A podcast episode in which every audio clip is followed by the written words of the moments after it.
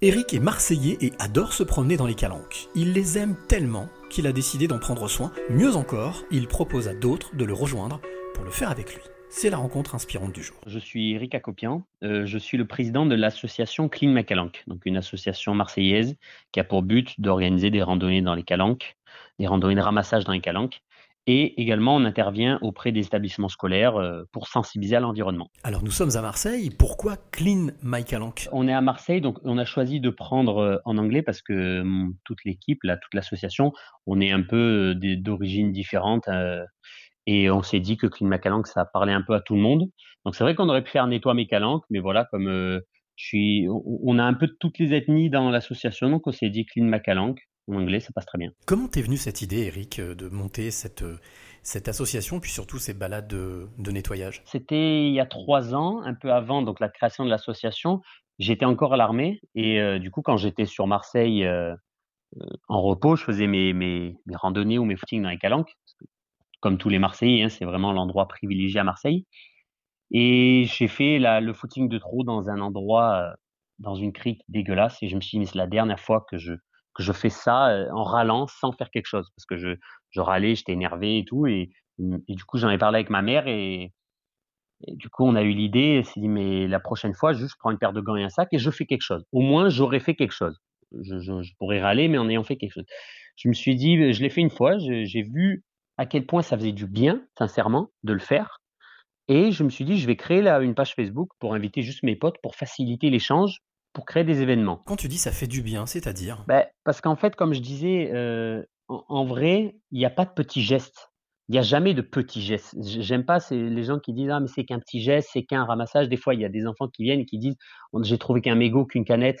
Ça n'existe pas un petit geste. déjà pour le bien que ça procure sur la planète, ne serait-ce qu'un mégot qui pollue 500 litres d'eau ou le morceau de plastique à éviter de finir dans le gosier d'un animal, et aussi à soi. Comme ça on se dit j'ai participé à quelque chose. Donc euh, si tout le monde prenait en compte le fait que les petits gestes n'existent pas, et si on est 7 milliards à faire des petits gestes, ça devient un geste énorme, ça devient une habitude, ça devient un train de vie, un cercle vertueux, et le problème serait pratiquement réglé. Et les gens qui passent aussi, qui te font la remarque, qui disent ah c'est super, qu'est-ce qui se passe, comment on peut participer? Donc tout ça, comme j'ai dit, ça engendre un cercle vertueux qui est vraiment très important, et c'est ça qui permet de rester optimiste.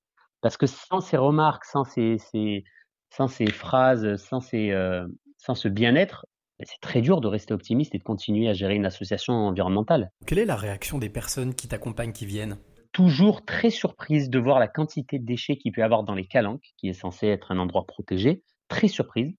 Donc euh, c'est vraiment, ils n'y croient pas leurs yeux parce qu'une fois que les déchets sont rassemblés dans un même endroit, on se rend compte vraiment de la quantité. Parce que quand c'est éparpillé dans la nature, euh, on ne s'en rend pas compte. Donc déjà très surpris, très heureux.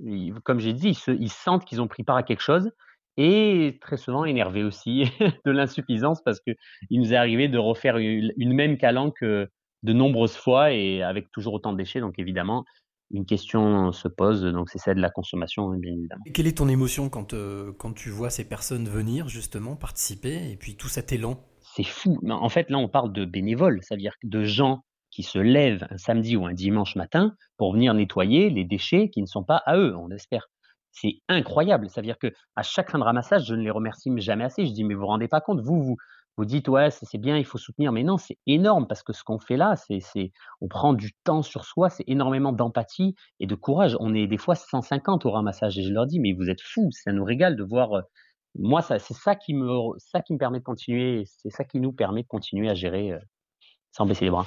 Alors, Eric, quelle est la, clé que tu auras envie de transmettre, de donner à celle ou celui qui, t'écoute? Euh, La clé, je dirais, c'est de faire euh, sans, de faire ce qu'on veut sans, sans se préoccuper du regard des autres, tant qu'on n'empiète pas sur la liberté euh, d'autrui. C'est-à-dire, vraiment, ne t'empêche à rien. Là, pour exemple, on a sorti un clip écolo. ça aurait pu très bien être mal pris ou quoi, mais on l'a fait. Ça a très bien marché ou quoi. Il faut jamais se retenir en en ayant peur du regard des autres, en ayant peur du jugement de ce que ça va donner. Donc, fais-le tant que ça empiète pas, donc je disais, tant que ça blesse pas les gens, et tu verras que les résultats euh, viendront. Quoi. C'est, toujours mieux d'entreprendre que de, d'être resté euh, à la case départ. Donc vraiment, les gens vont critiquer dans tous les cas. Il y a un proverbe que j'adore, c'est un proverbe, c'est une histoire, l'histoire du, couple euh, de personnes âgées avec l'âne. En fait, ils partent sur un voyage de quatre jours. Le premier jour, ils sont à côté de l'âne. Les gens disent, mais vous êtes bête de ne pas utiliser l'âne. Donc le lendemain, ils se mettent les deux sur l'âne. Les gens, ils disent, mais vous allez la tuer, cette pauvre bête. Le surlendemain, la personne âgée, elle est sur l'âne et la, sa femme, elle est à côté. Donc les gens disent, mais tu n'as pas honte, c'est pas du tout galant. Et le dernier jour, la femme qui est sur l'âne, et du coup, les gens disent, mais c'est qui qui porte la culotte, etc. Donc en fait, la morale, c'est vraiment que quoi que tu fasses, les gens vont toujours te juger trouver quelque chose à redire. Donc fais ce qui te plaît et, et après, les gens vont suivre.